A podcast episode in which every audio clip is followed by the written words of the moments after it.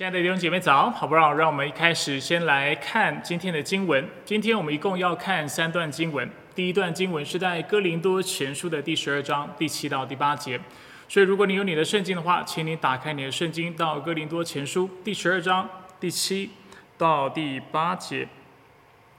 第七节，圣灵彰显在个人身上，是要使人得益处。有人借着圣灵领受智慧的言语。也有人靠着同一位圣灵领受知识的言语。下一段经文，我要大家一起来看的是第一章的二十二到二十四节。第一章二十二到二十四节，犹太人要的是神机，希腊人求的是智慧，我们却是传被钉十字架的基督。这对犹太人是绊脚石，对外邦人是愚拙。但对那蒙召的，无论是犹太人、希腊人，基督总是上帝的大能，上帝的智慧。因为上帝的愚拙总比人智慧，上帝的软弱总比人强壮。最后要大家一起来看第八章，第八章的一到三节，关于祭过偶像的食物，我们晓得我们都有知识。但知识使人自高自大，唯有爱心能造就人。若有人自以为是啊知道什么，他其实人不知道他所应当知道的。若有人爱上帝，他就是上帝所认识的人了。愿上帝祝福他自己的话，好不好？我们先低头来做个祷告。亲爱的天父上帝，感谢你让我们一早能够来到您面前来敬拜你。求你在今天的聚会当中，你来对我们说话，你来打开我们的心，求你来光照我们，因为只有在那圣你的光照之下，在你的光照之下，主我们才能够明白你的话语，我们才能够明白你的旨意。求你在今天的聚会当中指教我们，使我们能够真认识你，并且明白什么是属灵恩赐，尤其什么是智慧的言语，又什么是知识的言语。愿你来教导我们，带领我们今天的聚会从一开始到末了。以上祷告是奉靠主耶稣基督的圣名求，阿门。弟兄姐妹，今天我们终于要正式进入属灵恩赐的解说。那今天呢，我们特别要来看两个恩赐。第一个恩赐是智慧的言语，第二个恩赐是知识的言语。不过在进入解说之前，有一个概念是我想要先为大家来解释的。就是当基督教说到教义的时候，通常我们会分等级。等级一或者是第一个等级，通常我们会说是那不可妥协的教义，最重要的教义、最根基性的教义是完全不能够妥协的。有哪些教义是不可妥协的呢？譬如说三位一体的教义，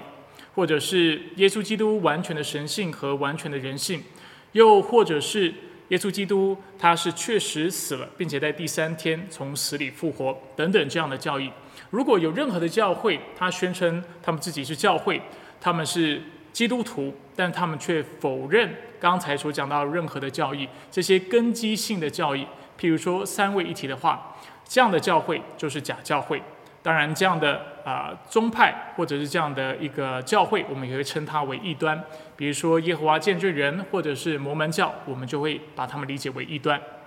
那第二个等级的教义，我们称它为区分宗派的教义。区分宗派的教义，譬如说归正宗啊，就是我们教会的宗派，跟浸信会啊看待洗礼的方式是不一样的。对我们来说，可能我们能够接受为孩子洗礼，但是对浸信会的弟兄姐妹来说，他们会认为孩子需要到能够分辨自己信仰的年龄才能够接受洗礼，啊，又或者说我们会认为啊，当洗礼的时候，我们可以用点水礼，但是可能对浸信会来说，他们会说哦，这可不行啊，他们叫浸信会是有原因的，他们认为可能要洗礼的时候，应该说他们认为洗礼的时候就需要。完全的浸到水里面又出来，这样才叫做洗礼。啊，再举一个例子，就是啊，加尔文主义者和亚米念主义者，他们看待救恩的方式是不太一样的。对加尔文主义者来说，啊，我们可能看待啊上帝救恩的方式是更强调上帝的主权，更强调上帝的拣选，他的预定。那对亚米念主义的弟兄姐妹来说，他们可能更强调的是人的自由意识，强调的是人的责任跟人的选择。那当我们讲到第二个等级的教育的时候呢，我们啊会说，第二个等级在教育上的差异，不至于使我们跟其他宗派的弟兄姐妹不再做弟兄姐妹，不再做一家人。其实，在上帝的国度当中，我们仍然是一家人，与耶稣基督同作后嗣的。我们仍然都是上帝的孩子，但是我们的观念啊，看待属灵事物的方法，因为非常不一样的缘故，所以使得我们啊，作为不同的宗派，有些时候的确比较难合作，然后一起来服侍，因为我们服侍的方法可能不太一样，我们对圣经的一些教导，我们的理解的方式也是大不相同的。而第三个等级的教义，我们称它为。非原则性的教义，非原则性的教义，广泛的来说，这些教义通常是圣经没有强烈的规范，甚至清楚说明的教义。这些的教义不影响到在教会当中弟兄姐妹的关系，或者应该说不应该影响到。啊，有哪些教义是属于这类型的教义呢？我认为可能对千禧年的理解这方面的教义就可以归类为这类的教义。有的人认为。啊，耶稣基督来的时候，再来的时候是在前千禧年，啊，就是在千禧年之前。有的人是在以为或认为是在千禧年之后，甚至也有人认为其实千禧年这个概念是不存在的。那对我来说，这个教义就是处于第三个等级的教义，非原则性的，就是在一个教会当中啊，大家可以在对这方面的理解是不一样，而这却不会导致或不应该导致弟兄姐妹因此分裂。然后，或者是要开始别的宗派这样的一个状况。那我跟大家分享这三个教义的等级的缘故，主要是要帮助大家看到，当我们讲到属灵恩赐的时候，其实属灵恩赐的界定，讲到这些恩赐是什么时候，其实它更多是属于第三个等级的教义，啊，它不是啊最根基性的教义，就是好像完全不可妥协的教育，它也不是。宗派性的教育，至少我认为它不应该是。当然，我们知道灵恩的教会跟有些教会啊称之以为非灵恩的教会，他们可能就会在这上面比较大做文章。但是啊，对我来说呢，对属灵恩赐的认识应该是第三个等级的教育。啊，我们可以有不同的看法、不同的观点，但是我们在主里，我们仍然是一家人，而且我们仍然能够在一个教会来聚会。那呃，那当然会这么说，还有一个很重要的原因，也是因为其实圣经真的是啊，在属灵恩赐的教导上面，它其实并没有很清楚的为我们说明这些的恩赐是什么样子的，甚至也没有在很多的地方并没有清楚让我们知道啊，属灵恩赐应该怎么样操作，我们怎么得到这些属灵恩赐，或者是我们应当怎么求，有稍微提到，但是都是非常的片面啊，更多是针对当时的教会状况。啊，保罗有，或者是啊，圣灵透过保罗给我们的一些的教导，但是其实很多地方是不同的。那我认为，既然学者竟然啊，许多真的爱主的传道人在这在这件事情上面花了那么多心思研究，但是都还是得到不同的结果，这样的情况，那我觉得我们就应该尽可能的啊，求同存异。那有了上述的认知之后呢，我们可以来开始讨论。啊，就是今天要谈论的主要的两个属灵恩赐。当然，我想要还是复习一下我们之前看到的这个属灵恩赐的清单，就是在哥林多前书十二章第八到第十节所列出的这个清单。格林多前书说到，有人借着圣灵领受智慧的言语，有人也靠着同一位圣灵领受知识的言语，另外又有人由同一位圣灵领受信心。还有由同一位圣灵领受医病的恩赐，又有人能行异人，啊异能，又有人能做先知，又有人能辨别诸灵，另外又有人能说方言，又有人能翻方言。大家会注意到，在经文当中，我在两个地方标示了“另外”，啊，这是因为在原文的结构当中呢，在这两个地方用了一个呃希腊文字叫做 “heteros”。Heteros 直接翻译过来就是另外，它是啊，就是在这段经文当中特别出现或者是出现的一个我觉得比较特别的连接词。那一般学者认为呢，这个连接词的出现啊是有特别的目的的，它是要为我们为我们特别标示而且区分前两个恩赐以及最后两个恩赐。如果大家留意啊这九个恩赐的话，我们会发现智慧的言语还有啊知识的言语是特别被区分出来的，还有后面讲到的说方言以及翻方言的恩赐也是被区分出来的。那为什么这两两个部分两对的恩赐或者这四个恩赐会被特别分别出来呢？啊，其中的原因是因为啊，就是因为哥林多教会可能对这四个恩赐或这些的概念，关于智慧啊知识的概念是不清楚的，啊，而且他们对啊就是说方言这个恩赐，他们其实也是非常不清楚的。啊，说方言的部分，我们可以在哥林多前书第十四章看到，保罗花了一整章的篇幅，就是在告诉他们。啊，方言在教会当中应当如何的来使用？除此之外呢，我们也看到在圣经当中讲到智慧和知识的时候，我们看到保罗也特别花了非常多的篇幅为他们来解说。譬如说，在哥林多前书一章到第三章，保罗就特别为这些的基督徒解释了什么叫做真的智慧。那在第八章到第十章呢，他则是为哥林多教会解释了什么叫做真正的知识。那现在我们一起来看前两个属灵的恩赐，接下来的七个恩赐我会在下周、下两周来探讨。首先，我们要问什么是智慧，什么是知识？在讨论智慧的言语和知识的言语之前，我们要先啊回到我刚才讲的，就是经文的上文，我们来看一下保罗是怎么谈论知识，还有怎么谈论智慧的。那在啊，谈论智慧和知识之前呢，有两个可能就是先入为主的状态是我们要避开的。啊，我们要特别避开先入为主的观念，而这先入为主的观念往往来自于两个地方。啊，首先，我们很多时候先入为主，是因为我们过去所接受的教导，或者是我们过去所吸收到、接受到的概念。譬如说，嗯。很多人讲到智慧知识的时候，可能你心里面已经有一个定义的方式、界定的方式。甚至我自己过去在讲台当中，我也为大家界定过。我跟大家说，基本上在圣经当中讲到知识的时候，说到的就是一些客观、客观的认知，讲到的是一些资讯上的认知。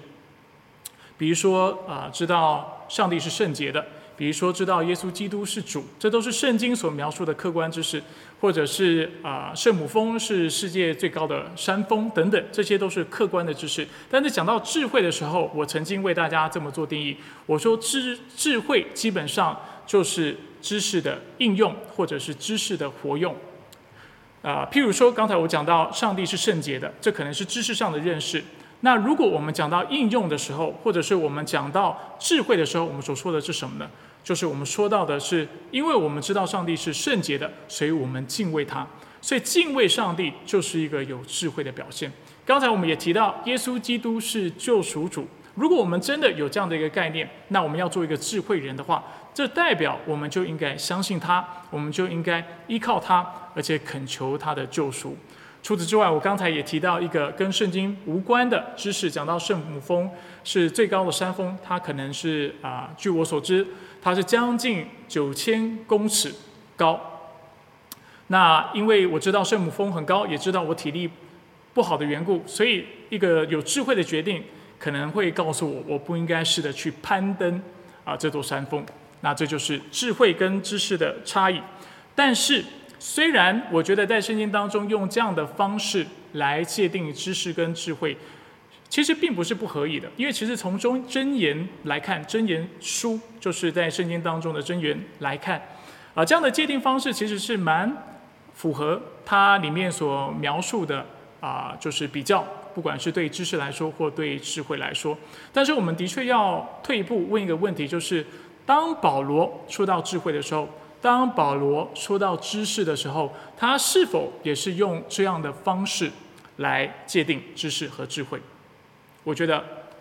啊，等一下大家就会看到，其实是不是的。保罗并不是用这样的方式来理解。当然，这不代表圣经有矛盾，而是箴言和哥林多前书他们看待他们啊，就是在谈论智智慧跟知识的时候，他们的切入点是不太一样的。箴言所谈论到的是普遍的，是广泛的知识和智慧的认知。但是在哥林多前书，当保罗谈到智慧和知识的时候，他是非常具体，他是特别针对啊，透过一个视角在看待这个事情。那等一下我会为大家做更多的解说。所以这是第一个可能我们会先入为主的原因，就是因为我们过去受的教导或我们过去的认知。啊，是是告诉我们已经为我们做了定义，所以我们很可能就会把这样的一个定义读入今天的经文当中。那这样的事情是我们要避免的，尤其我们讲到属灵恩赐是什么时候。另外，我们一个啊会先入为主的原因呢，就在于啊过去的经验。譬如说，我过去是在啊，就是我长期十几年的时间是在一个灵恩的教会，甚至我在这样的教会做传道人非常多年的时间。所以，当我想到属灵恩赐的时候，其实我心里面就像刚才讲的，已经有一些的预设，而且我也曾经看过一些奇特的啊一些的现象啊，甚至我心里面认为这些是圣灵的工作。那我在当时看到这些现象和啊这样的工作的时候。可能旁边人就会指指点点说：“哎，这就是智慧的言语，这就是知识的言语，或者这就是信心的恩赐，或者就是这就是说方言的恩赐。”那也许我们呃因为过去有一些经历缘故，所以当我们在看圣经的时候，我们就会啊试的，好像啊就是用用圣经的。啊，就是里面的经文为我们的经验来背书，我们可能啊就会在思考，比如说智慧的言语的时候，我们可能就会说啊，说不定那个状况指的就是智慧的言语。当我们在思想所谓的知识的言语的时候，可能我们就会啊自己很自然的跟我们看到的某一个状态连接。但是我们要非常小心，因为啊圣经的教导清楚让我们看到，我们不应该拿圣经来为我们的经验来背书，反而我们要先从圣经为起点开始。我们来研读上帝的话，知道上帝在这个议题是怎么教导的。之后，我们再拿这样的一个认知来分辨我们的知识到底是属于哪一个类别的。所以啊，先入为主的意思就是说，可能我过去有一些的啊经验，然后我就开始挑一些经文啊，然后啊，我认为符合我的经经历的一些经文，然后来为我的经历背书。但是圣经的教导却不是这个样子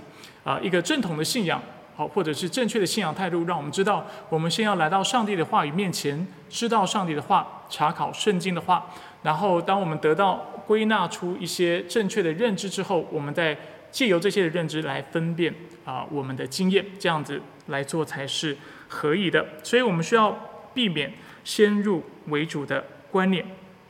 所以我们今天要要嗯回到哥林多前书的经文。让圣经为自己来解释，为哥让哥林多前书这本书这本书信为我们来说明到底什么是智慧，到底什么是知识。所以什么是智慧呢？啊，从哥林多前书来说，我们看到真正的智慧指的不是我们刚才所做的定义，但是它所指的却是福音，是那钉十字架的基督。那钉十字架的基督，保罗在第一章二十二到二十四节，他说：“犹太人要的是神机，希腊人求的是智慧，我们却是传被钉十字架的基督。这对犹太人是绊脚石，对外邦人是愚拙，但对那蒙召的，无论是犹太人、希腊人，基督总是上帝的大能，上帝的智慧，因为上帝的愚拙总比人智慧。”上帝的软弱总比人强壮。我们在这里看到两个看待智慧的方式啊，弟兄姐妹，如果看到我手有些时候会在我脸旁边啊，就是灰的缘故，是因为啊，在我的脸附近有苍蝇一直在飞，请为我祷告，希望这个事情能够快点的结束。那我们刚才讲到，在这段经文呢，说到的两个看待智慧的方式，一个人是一个是犹太人看待智慧的方式，另外一个则是希腊人看待智慧的方式。犹太人怎么看待智慧呢？犹太人他们是认识旧约圣经的，他们也是相信旧约圣经的，他们也是读过箴言的，所以他们其实是呃明白圣经的智慧的，他们也知道圣经教导他们，就是他们可以透过一些的记号，透过一些天上的意象等等。他们能够来啊窥探上帝的作为，窥探上帝的智慧。所以对他们来说，他们其实是已经具备智慧的，但是他们的智慧却没有办法让他们认识耶稣为基督。他们的智慧告诉他们，他们要专注去注视啊，去注意一些的记号。那透过耶稣基督，他们看到什么记号？他们看到耶稣被钉十字架。对以色列人来说，他们非常期待上帝的救恩能够临到，所以他们希望看到上帝赐给他们的是一位啊，在政治上面、在军事上面能够有啊领袖带领能力的一个这样的君王。但是耶稣基督来。他并没有成为这样的君王，他们没有看到这样的迹象，他们反而看到耶稣基督被钉死在十字架上。对犹太人来说，那被钉在木头上木木头上的，那被钉在石架上的是被上帝做主的。所以对他们来说，耶稣不可能是基督，因为他们自己的智慧，他们对圣经的理解告诉他们，啊，那弥赛亚是不可能被钉在木头上的。所以这里我们看到一个非常有趣的。现象就是一般来说，我们会说，如果我们了解真理，对不对？如果我们了解真言，啊，我们信旧约圣经，这其实就是一种智慧嘛。因为在旧约圣经在箴言当中教导了我们许多应用真理的方式。但是这样的一个智慧，却没有办法让犹太人认识耶稣基督，相信耶稣是基督，承认他为他们的救世主。所以其实某种程度上。那否认耶稣基督，耶稣是基督，或者是否认耶稣是救世主，这样的一个智慧是假的智慧。那真正的智慧是承认耶稣是基督才是智慧。这是第一个态度，我们看到第一个负面或错误的态度。第二个错误的态度是希腊人的态度。希腊人的态度是什么？他们追求的是属世的智慧，他们追求的是哲学。他们追求的是啊政治的影响力，想要透过哲学、透过智慧，让他们能够啊得着啊更高的荣誉，啊得到尊荣，得到别人的肯定，甚至能够过一个自己想过的和平的生活。所以对希腊人来说，智慧的功用是很明确的，智慧的功用是为了让自己能够过一个自己想过的生活，自主独立啊，能够得到尊荣，能够成功。然后被人肯定、尊重的这样的生活，这就是希腊人追求智慧的原因。那对他们来说，他们怎么看待耶稣基督的十字架？他们是完全无法接受的。为什么？因为比起啊，就是赐给他们尊荣，耶稣的十字架所所代表、所象征的，其实是罪行。因为只有那犯非常呃十恶不赦的罪的人，才会被钉十字架。所以对希腊人来说，他们啊对十字架，就是耶稣被钉十字架这个事情，对他们来说，就他们看来是非常羞辱、非常丢脸的事情。除此之外，十字架的道路是什么样的道路？十字架的道路是告诉他们，他们需要谦卑自己。这不是希腊人会做的事情，他们是喜欢夸耀自己的知识的。啊，十字架的道路告诉他们，他们要认罪悔改，而且他们不能够再依靠自己，却要依靠上帝。但是希腊人追求智慧的最重要的目的，就是能够自己成为他们自己生命的主宰，他们能够依靠自己，不需要再依靠任何其他的人，这才是他们对智慧的追求和理想。所以他们怎么看待智慧呢？在今天的经文当中，让我们看到他们觉得上帝的智慧、十字架的智慧。是非常愚蠢的，是非常愚拙的。其实说到这里，我们要提醒我们自己，这其实也是我们现在很多人的想法。其实希腊人的想法跟现代人的想法是很像的，甚至我必须说，在教会当中也不少这样子的人。很多时候，我们到教会，我们追求的是什么？很多人来教会追求的是想要追求智慧。他们想要透过这些圣经所教导的智慧，能够过一个更独立的生活、更自主的生活、更快乐、更成功的生活。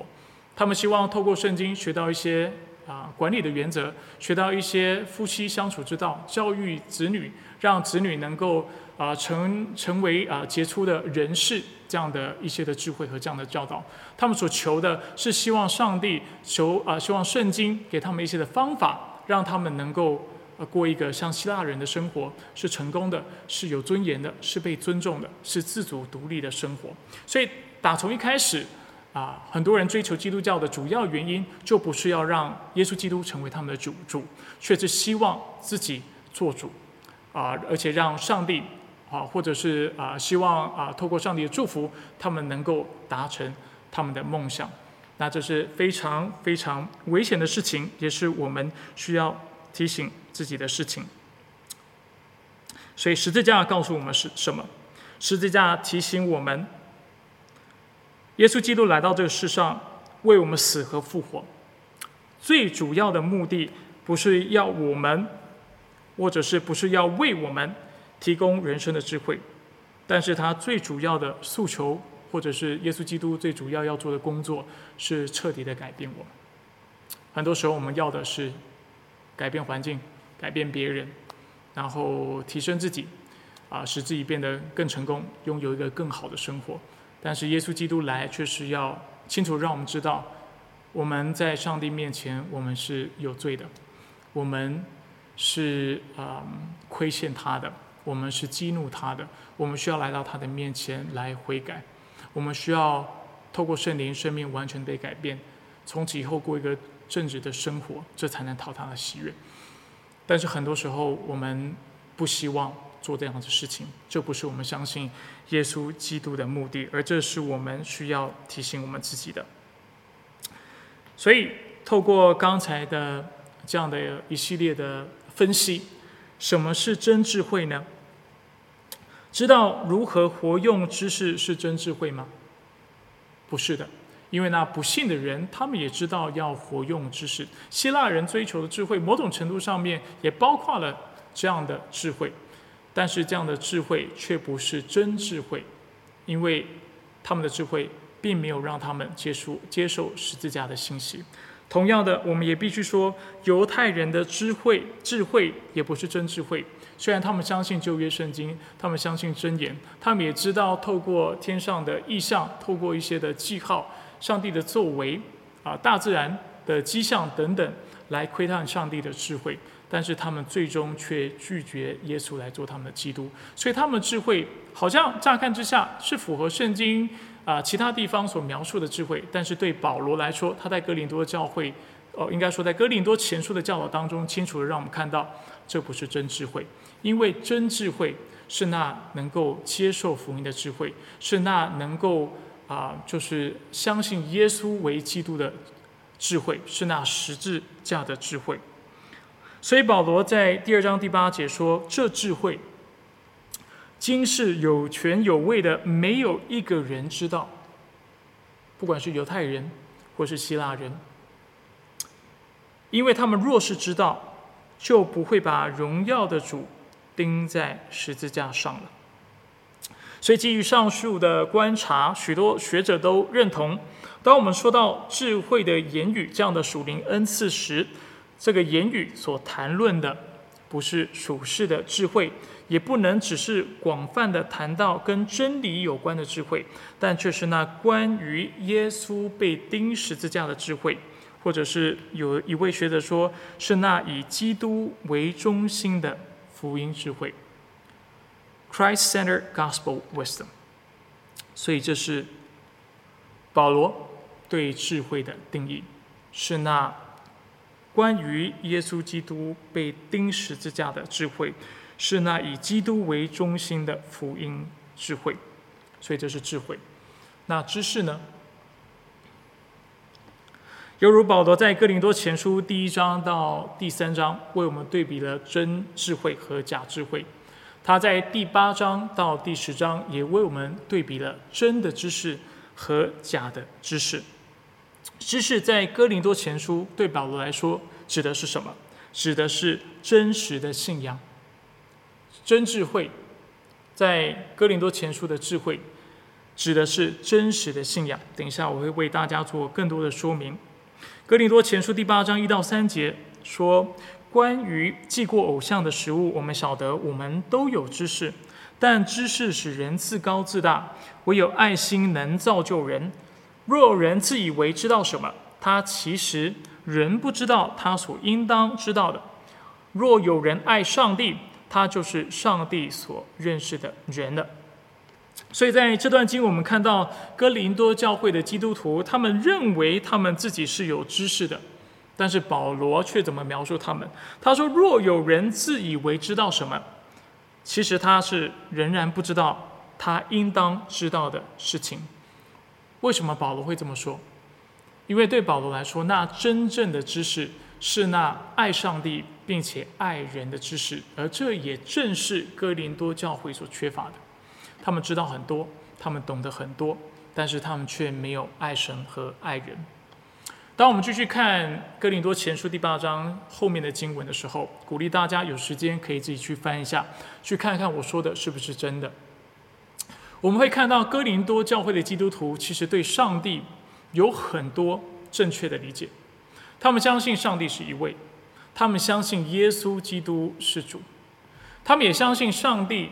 是透过耶稣基督借着他自己的爱子耶稣基督创造宇宙万物的，所以他们其实对圣经有很多正确的了解，他们有很多正确的神学观念，他们甚至知道上帝是那宇宙当中独一的真神。所以他的能力权柄是远超过那些假神，远超过这些偶像的。那根据这一理解，所以他们认为，他们就可以吃那祭拜过偶像的食物。他们认为这无伤大雅嘛，因为上帝的主权、上帝的权柄是远超过这些偶像的，而且这些偶像是假的，是假的。只有上帝，只有我们侍奉的耶和华是真的。所以，当我凭着信心去吃这祭拜过偶像的食物，这其实。是没有什么大不了的，而哥林多教会基督徒认为这是他们的自由，而且甚至在在他们当中，如果有一些人是信心比较软弱的，或者过去其实是祭拜偶像的，但是如今成了基督徒的，他们并不会因为他们在场，他们就不去吃这些祭拜过偶像的食物。但是保罗清楚的让他们知道，你们这么做是非常可恶的，是非常缺乏爱的。你们这这样子的态度跟这样子的理解是假的知识，并不是真的知识。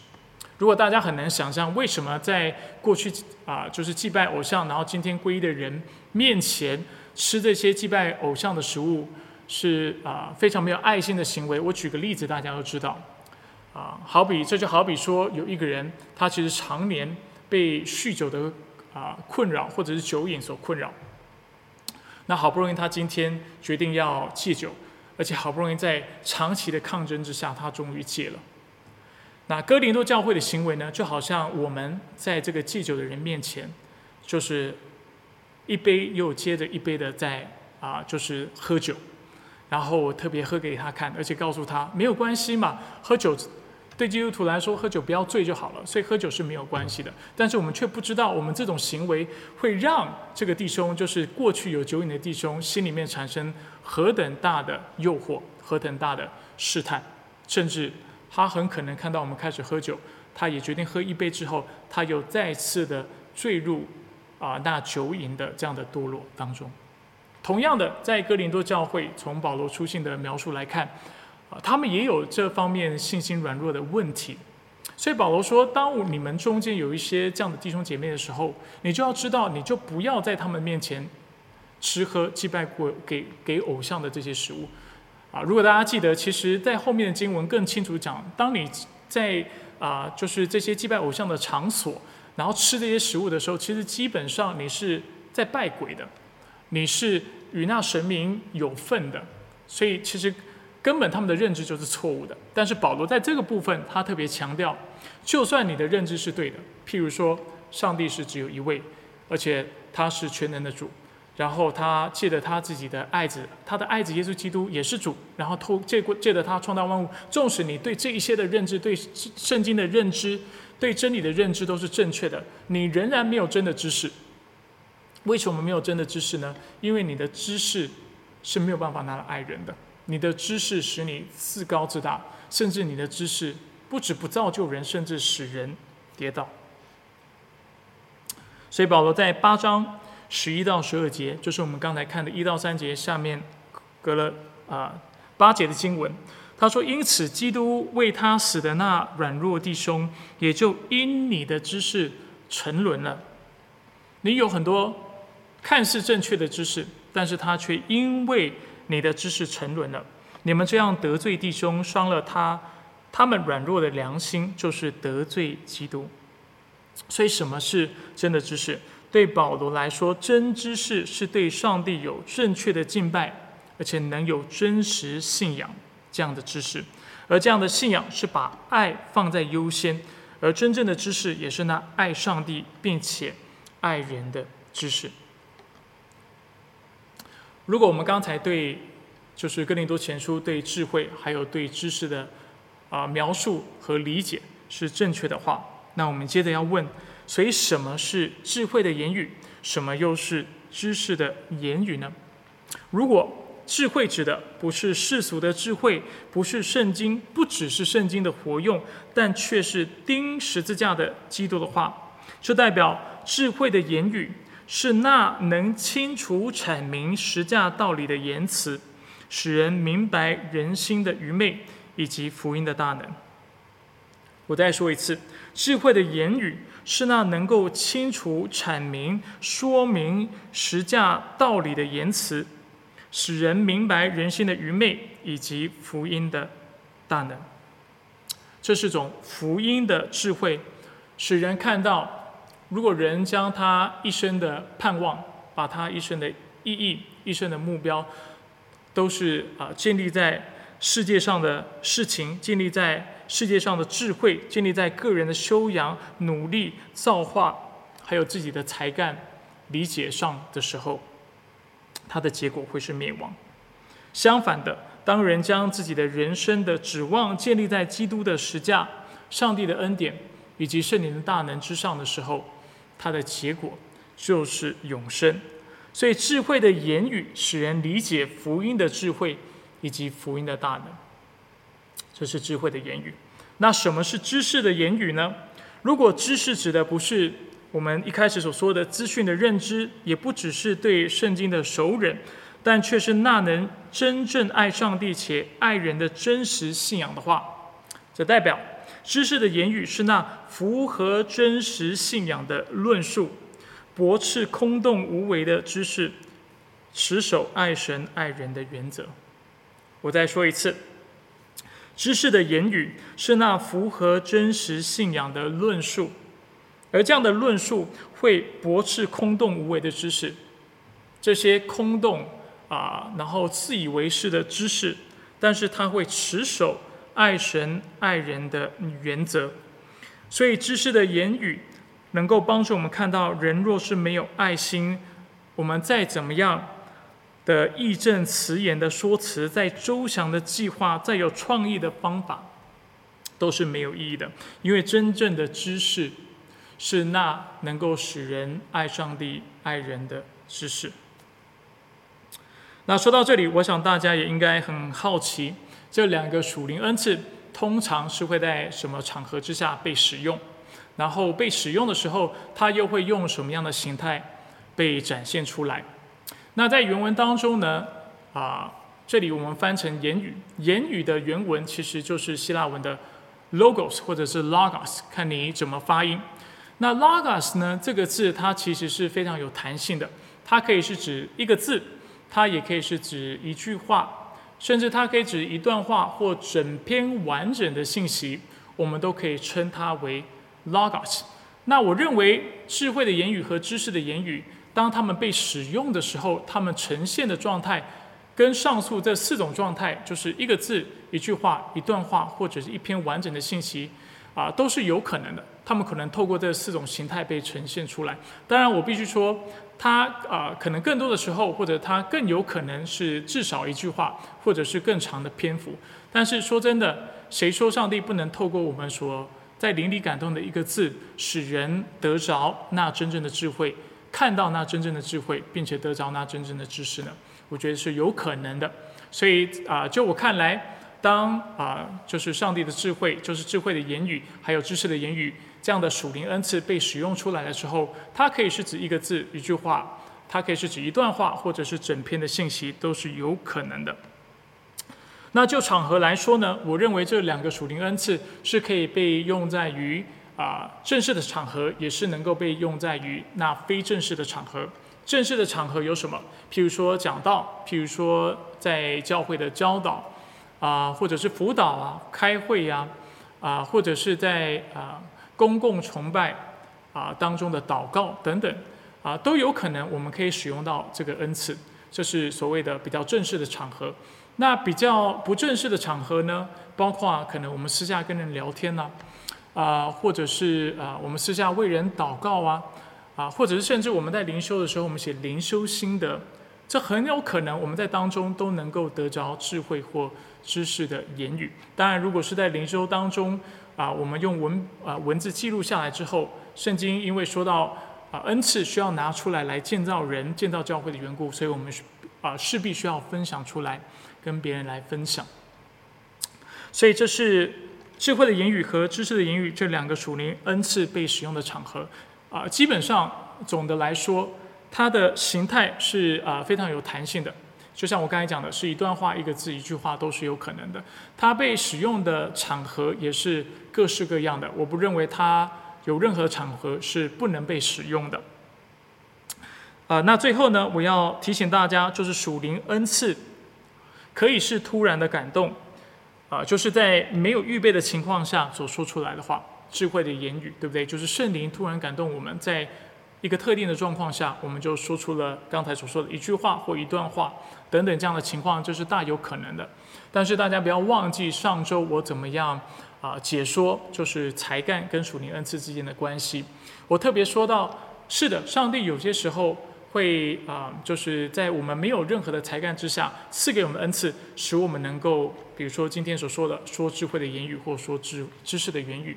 但是上帝有些时候也能够透过使用我们的才干，使使用我们的口才啊，使用我们的思绪啊，然后升华我们的才干，使我们的才干成为属灵恩赐。所以我也认为啊，属灵恩赐也可能是在我们啊长期研读圣经。啊，长期透过祷告默想上帝的话而说出来的话，而这样的话很可能，上帝如果愿意使用的话，他也能够成为智慧的言语，或者是智慧的呃知识的言语。所以这两者是没有冲突的。我们不需不需要啊认为今天我们要得到这恩赐，这就预设的好像我们过去要。完全不具备这些能力，或者是我们过去具备，我们要放弃这些的才干跟能力，我们才能够正确的使用这些的恩赐，不是这个样子的。上帝给我们理性，给我们悟性，他给我们口才，给我们各个各样的才干。在信主之后，我们当然应该用这些才干来荣耀他。那很可能上帝就在我们愿意来尝试使用这些才干的时候，特别的祝福我们。啊，使我们的才干得到上周我提到圣化，或者是甚至升华、强化，而使它成为属灵恩赐，啊，让它能够拿出来来造就教会。所以，亲爱的弟兄姐妹，啊，这就是啊属灵的恩赐，特别讲到在今天的信息当中讲到智慧的言语，还有知识的言语。那我不知道你听完今天的信息，还有我今天的解说之后，你怎么？看待自己，你是否具备这两个属灵恩赐？如果有的话，牧师想要鼓励你，快点使用这些的恩赐，不要让你的恩赐被埋没了。当然，在祷告当中，你去问上帝，上帝要让你在什么平台来使用这些的恩赐。如果你有感动跟我沟通，牧师也非常欢迎你，你可以来找我，我们可以谈谈怎么样让上帝使用你的恩赐。如果在听完今天的信息，你觉得其实你并不具备这样的恩赐，你可以试着跟上帝祷告，就像我几周前的信息说到，其实跟上帝求恩赐似乎是圣经的教导，我觉得这是合宜的。当然，我们也必须说，如果今天上帝决定不将这样的恩赐赐给我们，我们也是全然顺服，而且我们不应该灰心，因为上帝肯定将别的恩赐赐给我们，我们要有这样的信心。那虽然我们今天的主题是讲到属灵恩赐，但其实大家也注意到了，我们花了不少的时间，我们特别啊来厘清什么叫做真智慧，什么叫做真知识。所以透过今天的信息，我也想要挑战弟兄姐妹，而且问弟兄姐妹，就是你是否具备那真正的智慧？啊，你是否具备那真正的知识？你要的智慧是什么样的智慧？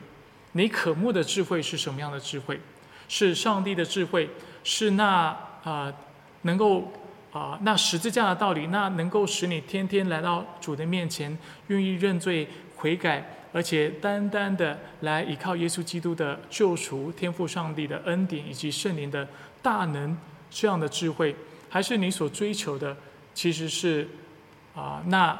能够让你成为自己生命主宰的智慧。我希望我们在座每一个人所追求的都是那真智慧。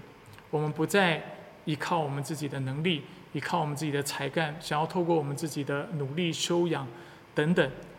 啊，来得到更丰盛的啊生命，但却是透过单单的来信靠耶稣基督，因为这才是真正的智慧。同样的，我也想问大家：你是否想要得到那真正的知识？什么是真正的知识？我特别在今天的经文当中跟大家解说，那真正的知识。是那真实的信仰，是那爱上帝、爱人的知识。所以今天一个有智慧，呃，应该有知识的人，他不一定会读书万卷、行万里路，呃，阅无数人，不是这样的人才有知识。真正有知识的人，是知道怎么样去爱上帝、真心爱人的这样的人。所以我们看到，不论我们自己有多少的学术涵养，有多少的圣经知识。如果不不能够拿来造就人，不能够拿来爱人，其实都是没有用的，甚至对人的生命是有亏损的。所以我想要透过今天的信息问你：你是否是爱知识多呢，还是爱人多呢？你又是怎样使用你的知识？你是用它来跟人争吵争辩，还是用它来服侍人，在爱中见到别人的生命呢？求主帮助我们，使我们在焦点基督教会，并且在荧幕前面跟我们一起崇拜的每一个人都能够得到那真智慧、真知识。每一个人，现在我说的不是属灵恩赐，我现在讲的是真的智慧跟真的知识。我希望我们每一个人就得到。当然，我们也祷告，希望上帝将那智慧的言语，还有知识的言语这样的恩赐赐给我们。使我们的教会能够，因为有许多这样的人，有啊许多弟兄姐妹有这样的恩赐，使教会能够得到建造，使我们当中的肢体，我们当中的弟兄姐妹能够得到更大的祝福。我们一起来祷告。亲爱的天父上帝，谢谢你透过今天的信息，你帮助我们明白什么是真智慧，什么是真知识。那真智慧是那愿意来到你十字架面前来反省自己生命的智慧，是那愿意承认自己的罪，并且透过耶稣基督你的救赎，啊，透过依靠上帝的恩典跟圣灵的大能的智慧。主求你祝福焦点基督教会的每一个人，让我们在座的每一个人都能够得着这样的智慧。除此之外，主我们也祷告主，我们愿在你面前能够得到那真知识。我们不希望我们的知识只是用来建造自己，我们也我们更不希望我们的知识是用来攻击别人。所以主求你帮助我们，让我们能够正确的使用知识，并且让我们得到那真正的知识。那真正的知识是那爱人爱神的知识，是那真实的信仰。主，我们也祷告，若是你愿意，求你将那智慧的言语和知识的言语赐给我们，使我们能够啊，主透过这样的属灵恩赐。来建造你的教会，透过这样的属灵恩赐，主来阐明那十字架的福音；透过那智慧的啊知识的言语，主我们能够啊说出那符合啊主那爱神爱人的基督教要义的论述，能够可以说出那真实信仰的论述。所以主求你祝福焦点基督教会。我愿教会当中的弟兄姐妹能够多得恩赐，但是我也祷告，求你让我们在座的每一个人也都能够存心谦卑，而且用爱心来服侍彼此，使你能够在我们当中得着那至高的荣耀。我们感谢赞美你。以上祷告是奉靠主耶稣基督的圣名求，阿门。